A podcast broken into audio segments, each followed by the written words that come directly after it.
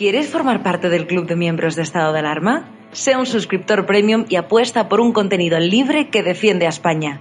Te damos varias opciones. Echa un vistazo a las distintas categorías y dependiendo de la aportación que desees hacer, elige una. Con eso aportarás a que sigamos pudiendo crear este contenido. De parte de todo el equipo de estado de alarma, gracias por tu apoyo.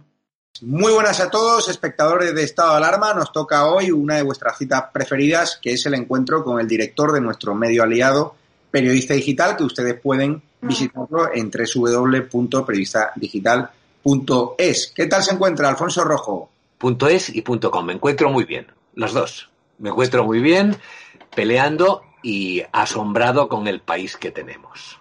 Asombrado, supongo, porque el escándalo de, de Dina que lo estáis siguiendo con bastante atención a Imprensa Digital, con crónicas muy acertadas, ya le habría costado a este señor la dimisión si fuese el PP, ¿no? No, bueno, asombrado cuando dije con el país que tenemos por el ganado que tenemos. Es decir, yo no me parece, es decir, creo que tenemos, a mí España me gusta mucho, eh, te he contado a ti alguna vez que de viajar tanto por el mundo y durante tantos años llegué a ser hasta un fan entregado de Julio Iglesias. O sea, de verdad, me, me empezó a gustar hasta Paquito el Chocolatero, eh, me hice del Real Madrid a fondo, de vivir tanto en el extranjero y de amor a España. En el peor sentido del término, o en el mejor.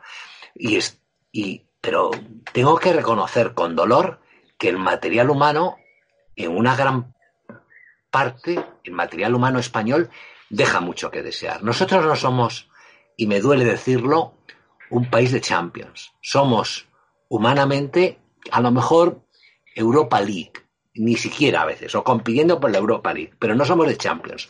Y se ve en todo esto, lo que tú has dicho. Mira, ¿cómo es posible?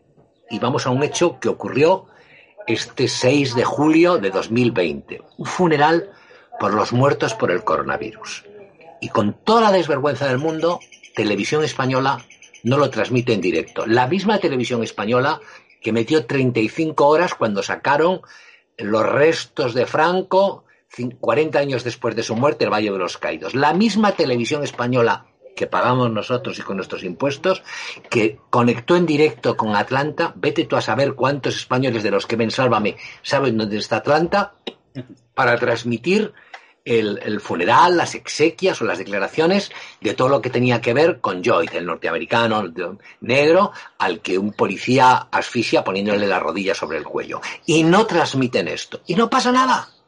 Y el presidente del gobierno, ese que va en Falcon a los conciertos de rock, que se marcha, cada tarde se marchaba a Doña Ana o al parque Doña Ana a ver a su mujer a cuenta nuestra y volvía no es capaz de coger el Falcon y volver a Madrid a la ceremonia, que el vicepresidente del gobierno, el que tenía a su cargo las residencias de ancianos donde murieron más de 20.000 personas, de lo mejor que ha habido, la mejor generación de españoles desde la guerra, y que no van a esto, y no pasa nada, la gente tan igual. A mí me produce cierta, no cierta, mucha, mucha tristeza y una, y una enorme indignación. Es una puñetera vergüenza. ¿Pero tú crees que no va a pasar nada o la gente eh, está tan cabreada que a este le va a pasar factura? Mira, ayer en la ceremonia, y nosotros lo titulábamos ahora en Periodista Digital, la primera de la mañana, titulábamos que fue emocionante, y poníamos el vídeo, ver entrar a los acordes del himno, del himno nacional español, tocado con un órgano, ver entrar al rey con su familia, con la cara tapada por las mascarillas, por el pasillo central hacia el altar. que fue emocionante porque era emocionante. Y, y completábamos la noticia diciendo que a la salida lo que se escuchó fue la voz alta, clara e indignada de una mujer que gritaba gobierno asesino y justicia para los muertos. Yo sí creo que hay mucha gente que tiene que estar indignada con este tipo de cosas, con esta falta absoluta de empatía, con este desprecio a las víctimas, con esta negación de, las, de los fallecidos. Entonces, tiene que estar, pero yo veo las encuestas, veo, veo lo que dicen los del PSOE y de verdad he escuchado no hace mucho a la candidata del PSOE en el País Vasco que ha tenido la desvergüenza de decir yo no voy a pactar con Bildu. Bueno, yo lo, te juro, si yo estoy en esa entrevista le digo, ala, vaya a comprar la, Macedonia de frutas porque, pero ¿qué credibilidad pueden tener? Pues lo volverán a repetir lo repetirá esa televisión española que tienen a su servicio, lo repetirá la sexta que tienen a su servicio y lo repetirán las cadenas de televisión y los periódicos y los tertulianos que tienen a su servicio. Si hubiese justicia, Pablo Iglesias tendría que ir a la cárcel y si hubiese justicia, a estos habría que sacarlos del gobierno antes de que llegásemos a Navidades. Porque ¿qué crees que se esconde detrás del, caso Dina? Hoy en el mundo publicaban que incluso habían contratado a la consultora esta Neurona, ¿no? bueno, de Bolivia.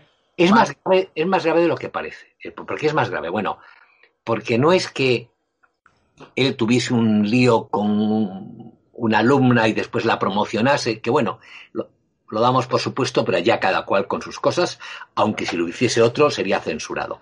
No es eso, no es solo que él espíe su teléfono, que es gravísimo en sí, no es solo que durante cuatro meses esté hurgando en las fotos porno que ella misma se había subido, o en los comentarios, o en la intimidad, en la intimidad, en el correo personal.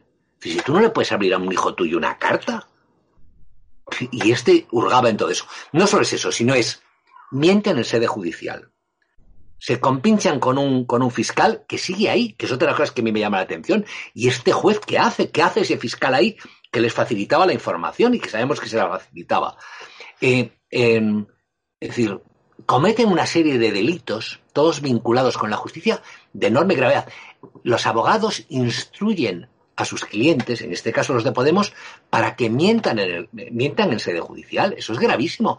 Pues tendría que tener consecuencias. Mucho me temo que van a haber una buena instrucción y que cuando llegue el Supremo por esas cosas que tiene la justicia española, pues hagan un apaño, como lo han hecho otras veces. Si te fijas y basta echar la vista atrás poquito, era evidente que se financiaban con Venezuela y tenemos las pruebas. Nosotros hemos publicado documentos antes que nadie en que se veía que a través de una fundación recibían dinero. Pablo Iglesias utilizaba un teléfono que pagaban los iraníes.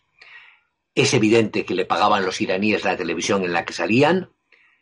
Es evidente que, que sus socios y colegas tenían becas que se daban unos a otros. Es evidente que su actual portavoz engañaba a la seguridad social y no pagaba a su empleada. Es evidente y palmario que Monedero, que ahora lo han convertido en tertuliano a semejante majadero, majadero monedero, lo han convertido en gran tertuliano en las cadenas de televisión, intentó engañar a Hacienda con un dinero que se trajo de, Venezuela y se han ido de rositas de, de todo. Porque al final los mismos jueces, los mismos fiscales, el mismo sistema que a cualquiera de nosotros nos apretaría sin piedad, a estos pues los exime, los, eh, los exculpa, o aminora sus, sus troperías. Yo espero que esta vez se haga justicia. Y si no se hace justicia en los tribunales, se tiene que hacer justicia en las urnas. Es decir, no me cabe en la cabeza como sin ponerse colorados de vergüenza, la gente sigue siendo capaz de votar al PSOE. Porque el PSOE es el responsable, ¿eh? y, y, Sánchez es el responsable. Aquí el gran culpable no es Pablo Iglesias, que es un cursi em, que miente más que habla. El gran culpable, el gran responsable es el PSOE y con el PSOE, Pedro Sánchez. Pero ¿por qué la justicia a ellos les deja tranquilos y a ti te aprieta o a mí? Bueno, pues eh, es una cosa que me tendría que preguntar. Yo espero, siempre di por supuesto que en los niveles bajos de la justicia dependía todo de la suerte, de qué juez te cae y de qué filiación tiene. yo he visto un juez que sale mucho, uno muy feo, que es valenciano, que sale mucho en la sexta, justificar los, los asesinatos del Grapo en antena justificarlos.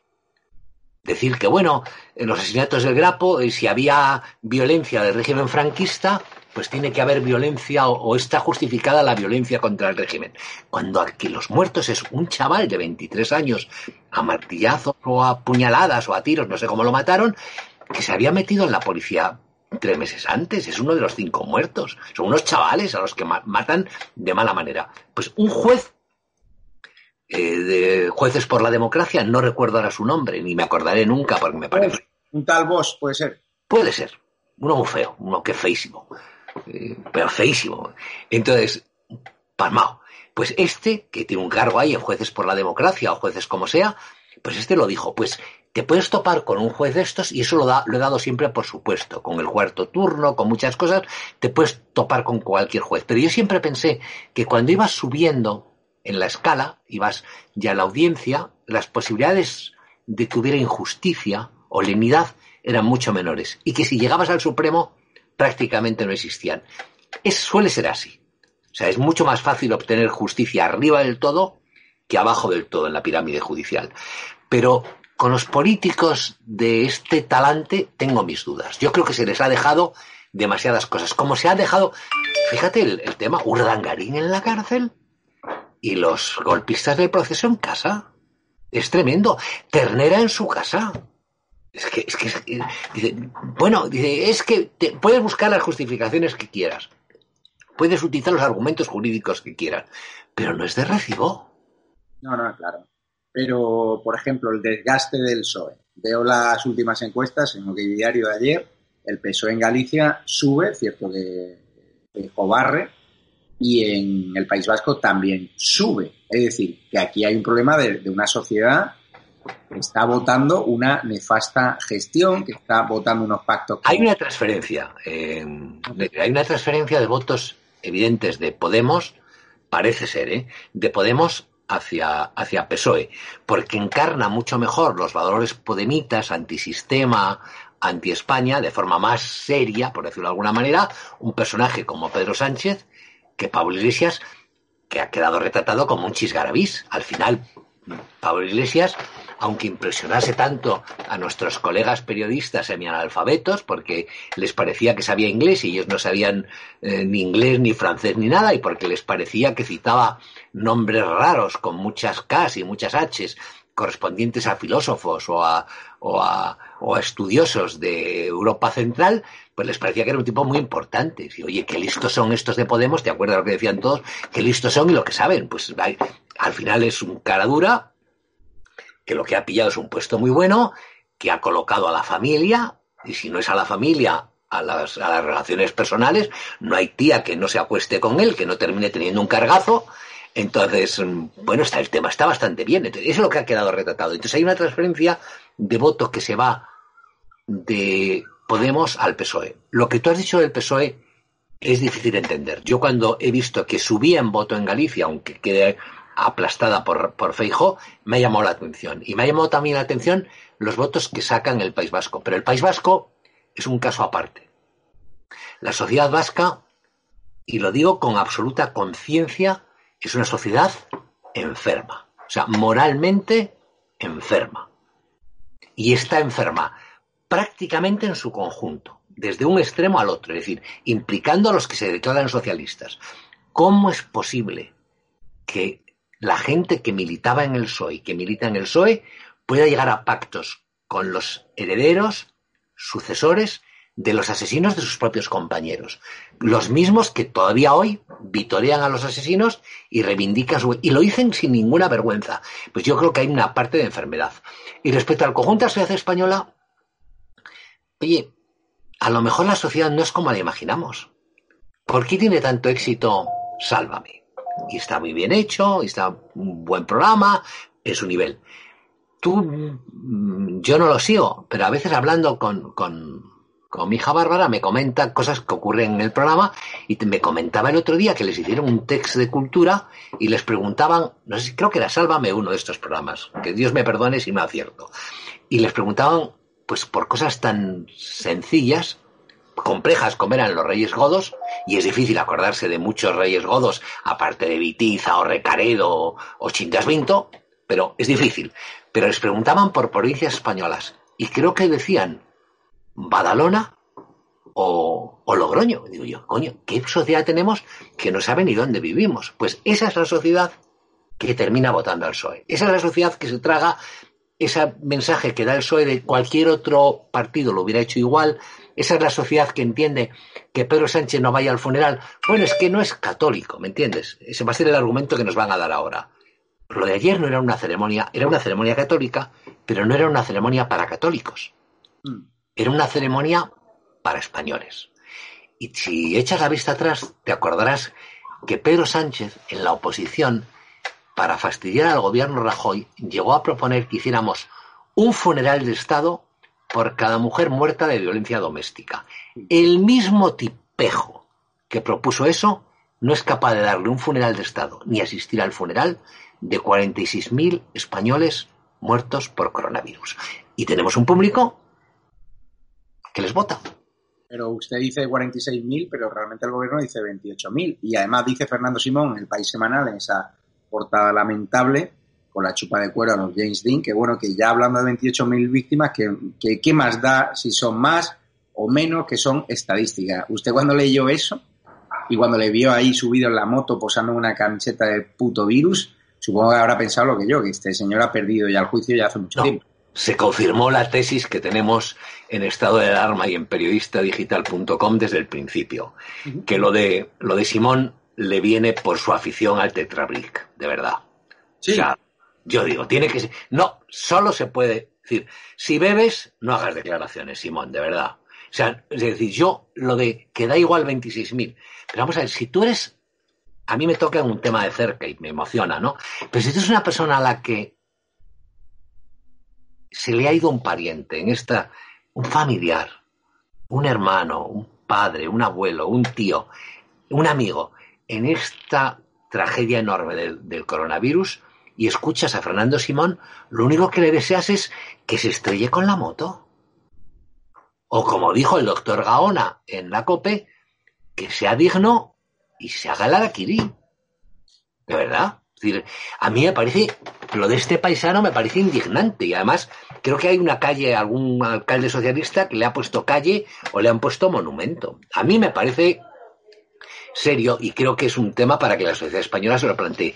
Confío en que poco a poco, a medida que se vean los tremendos efectos de esto, vaya cambiando la opinión. Y si te fijas, hasta ahora el, el, el, coste económico de la impericia del gobierno, de su negligencia, mezclada con esto tan letal que es el coronavirus, no se han sentido como se debían sentir. Es decir, hasta ahora, como hay gente viviendo en los seres, como mm, ha caído el verano y la gente en España es muy de eso, se ha ido, ha unido las vacaciones al confinamiento y se ha confundido todo un poco, todavía yo creo que psicológicamente hay un sector muy amplio de la sociedad española que no ha percibido el coste que tiene para nosotros. En el otoño, que empezaremos a sentirlo de verdad, sí veremos cómo aumenta el número de los que le piden cuentas al, al PSOE. Ayer estuve cenando en un restaurante de estos de Puerto Alcalá, y, claro, estos restaurantes carísimos, un restaurante que siempre llena de lunes a domingo y había no había ni el 20% o el 30% del aforo por mucho que el encargado me dijese que no, que la gente se ha ido a vacaciones, digo, no, no, la gente no tiene un duro. ¿Cómo va a venir a comprar un sitio de 100 euros por cabeza? Y tienes miedo. O sea, te preocupa, es decir, te preocupa él. Dices, hombre, nosotros lo hacemos como empresa, te pasa a ti con estado de alarma y ya pasa a mí como periodista digital. Nosotros en periodista digital hemos visto en lo que es el precio de la publicidad, la cantidad de publicidad.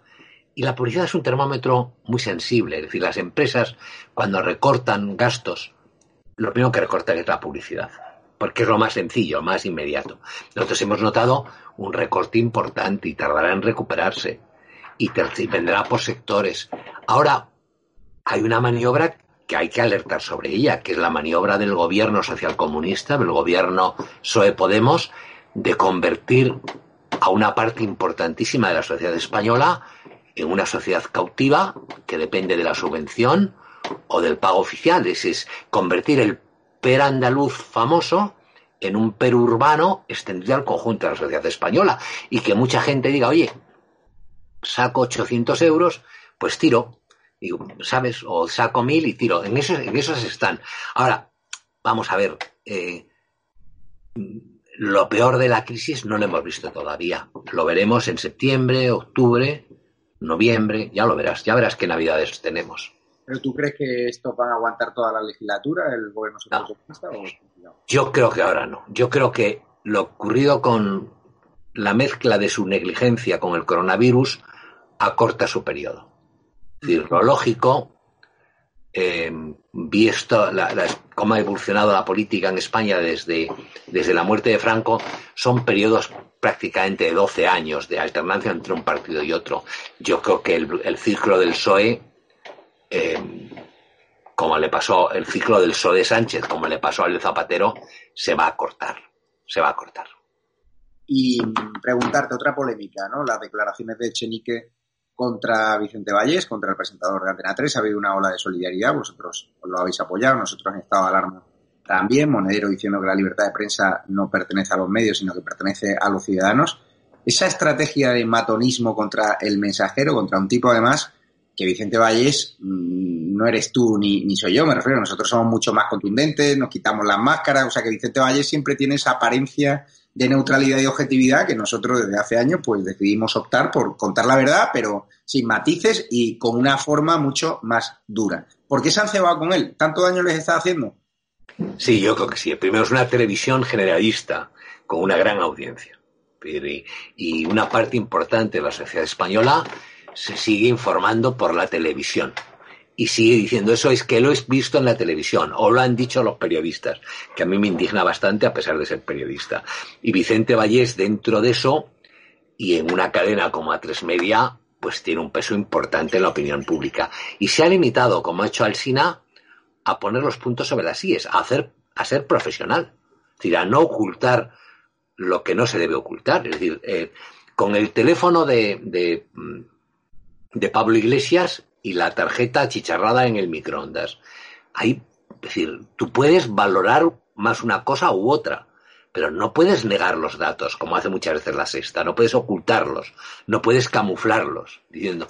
Entonces, yo creo que Vicente Vallés mm, lo ha hecho y le, han, le quieren, han creído estos de Podemos que, que movilizando a sus troles conseguían asustarlo. No lo han conseguido. Sí es importante reseñar una cosa. En torno a, Vicente Vallés, que es un buen profesional, se ha creado una ola enorme de solidaridad que no se hubiera producido si Vicente Vallés no fuera compañero de ellos de cadena. Por ejemplo, me refiero al caso de Ana Pastor. La mujer de Ferreras ha salido en su defensa. Eh, televisión española, me parece que ha habido alguna presentadora que ha salido en defensa de Vallés. Eh, eh, casi todos los medios pues han apoyado a Vicente Vallés.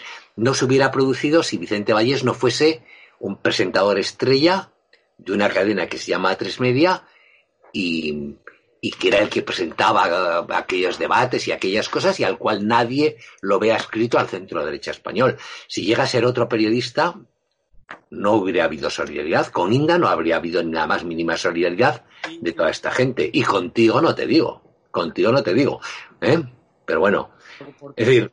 ¿Por qué esa doble vara de medir a la hora de, de ser solidarios con unos periodistas y no con otros ante los mismos hechos? ¿Es la envidia? ¿Es el miedo? Es el sectarismo. Me planteo, ¿no? Digo, ¿por qué a veces contra periodista digital os atacan, contra nosotros nos atacan y ante los mismos hechos unos periodistas como Pérez Reverte se pronuncian y en cambio cuando te atacan a ti guardan silencio. No entiendo bueno, muy bien. Has citado a Pérez Reverte. Yo, el caso de Pérez Reverte, mira, Pérez Reverte es un hombre independiente porque es rico.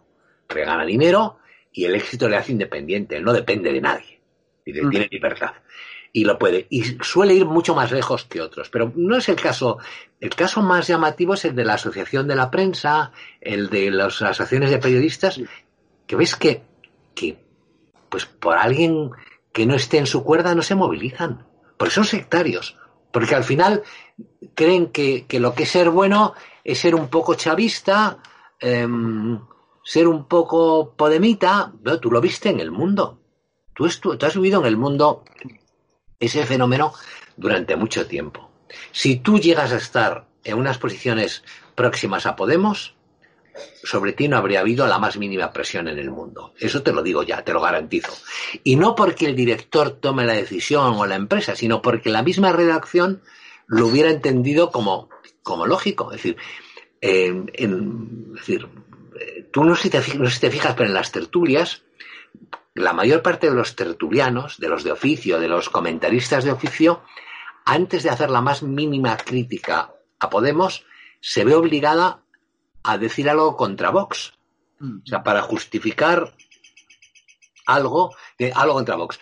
En, en, tertulias de mucha más, de mucha importancia, como las de la COPE, que, que, la de Carlos Herrera, que es estupenda, te puedes encontrar con tertulianos tipo Fernando Jauregui, que va a comenzar la frase diciendo, no seré yo quien defienda a, a Pedro Sánchez para defender a Pedro Sánchez, ¿me entiendes? Es decir, tenemos un mundo que eso lo ve bien. Es decir, tú manifiestas en una tertulia una opinión favorable a Sánchez, que no es de recibo, el tipo que, que, no tiene la más mínima empatía con los muertos, el que mintió con, res, con respecto a su tesis, el, bueno, cualquier cosa de estas, bueno, y te corren a palos. Fíjate que detalles como la tesis de Pedro Sánchez, copiada, hecha, ha quedado en nada. Ha quedado en nada por culpa de la prensa, porque la prensa es incapaz de entrar en bucle y de cargar en estos temas porque los periodistas lo consideran, pues hombre, que no es lo propio. Si tú mañana vas a una tertulia de televisión y cargas contra el gobierno, estoy seguro, Javier, que te van a decir, hombre, no toca, mejor habla de esto, o sea, es, Pasa, pasa. Sí, pasa, eh, porque son así. Pero yo creo que es porque hay una moda y, y se sienten bien y se sienten arropados, pero contra eso tenemos que luchar nosotros. Contra eso tenemos que tiene fecha de caducidad, que va a haber una moda que va a ser todo lo contrario. Lo contrario no lo sé, pero yo creo que las modas pasan en cuanto esos periodistas, esos tertulianos, esas cadenas de televisión vean que su interés está en otro sitio. Cuando la gente perciba que el PP, me refiero a la gente, a los, a los de siempre, perciban que el PP va a ganar las elecciones, ya verás qué cambios de posición más inmediatos, qué cambios de tono y qué cosas. En cuanto la gente sienta que Pablo Iglesias no sobrevive a lo que le viene, ya verás cómo cargan contra él. Porque son así, son eh, perros de pradera. El otro día fui a la rueda de prensa, bueno, al acto de Guernica de PP y Ciudadanos en el País Vasco y nada, llegó allí, me dice un jefe de prensa del PP, no, es que usted no está acreditado, tal y cual, no sé qué. Digo, sí, sí, me han dado mi acreditación ya, pero la he enviado media hora después del plazo. Bueno, lo solucionó Génova, no hubo ningún problema y le, y, le dije, ¿pero qué pasa? Que hay muchos periodistas y dice, no sabes la cantidad de periodistas que hay. Váyase a la zona de prensa. Digo, yo no voy a la zona de prensa, yo voy a, he venido aquí a hablar con los políticos, a retransmitirlo en directo y tal y cual. Bueno, habían ubicado una zona de prensa a 50 metros del acto o a 30. Había unos 15 periodistas. ¿Sabes que de esos 15 periodistas no se levantó ni uno a hablar directamente con los políticos, ni a hacer los típicos corrillos? Es decir, estaban con el ordenador, pero te hablo de corresponsales de medios importantes, aparentemente constitucionalistas, también había medios de izquierda, saludé a algunos compañeros, yo me fui al corrillo, saqué mis declaraciones y tal y cual. O sea, ¿a qué tipo de periodismo estamos llegando? Es decir, ¿está muerto el periodismo español? ¿Es algo en algunos casos o no? Porque yo, o sea, yo soy el director de ese medio, veo un mando un periodista a Guernica, que está a tomar por saco de, de Vitoria y Bilbao, y al menos le pido que me saque algunas declaraciones, algún scoop, pero para hacer el teletipo, te quedas en tu casa, lo ves por YouTube, que lo estaba retransmitiendo, estaba Alarma o, o el PP, y se acabó el tema. O sea, yo ahí dije, el periodismo está muerto en España. Bueno, uno de los grandes defectos que tiene el periodismo español de hace tiempo ya, y se ha acrecentado mucho en los últimos años, es ser un periodismo declarativo. Fíjate bien en los titulares, y la mayor parte de los titulares de los, en, en los periódicos es fulano de tal dice, fulano de tal afirma, asevera o reitera. Es un periodismo declarativo. Es decir, no tiene, es muy poco asertivo, muy poco, es poco informativo. Ese es el periodismo nacional. Y después, como ya hemos hablado en otra de las, en otro de los programas que hicimos, el periodismo nacional, el periodismo español, con motivo de la pandemia del coronavirus, ha tocado fondo, ¿eh? Ha tocado fondo. Ya venía mal, teníamos problemas económicos, despidos, precariedad y todo este tipo de cosas. Ha tocado fondo. O sea, está, está, está realmente más bajo que nunca, incapaz de hacer la crítica, incapaz de repreguntar. Si lo hemos dicho ya, un, un, periodismo como el español que acepta durante un mes que la Moncloa decida que no hay ruedas de prensa y que filtra las preguntas y que traga con eso, no es digno de llamarse periodismo. No tenían que haber ido a ninguna cosa, no tenían que haber asistido, pero desde el primer día, desde el primer día, oiga, vayan por ahí, hágalo usted solo. Y el periodismo nacional se plegó completamente a ese tipo de cosas. Qué pena. Pues nada, Alfonso Rojo, acabamos por hoy. Muchísimas gracias por tu cercanía y por tu compañía y apoyen a Periodista Digital, un medio valiente, entre www.periodistadigital.es o .com. Muchísimas gracias, Alfonso. Nos ya vemos. sabes cuál es nuestro lema. El lema de Periodista Digital es eh, algo de alivio al débil y mucha intranquilidad al poderoso. Y a esto les vamos a dar hasta que aprendan tagalo. tagalo. Un abrazo. Hasta luego.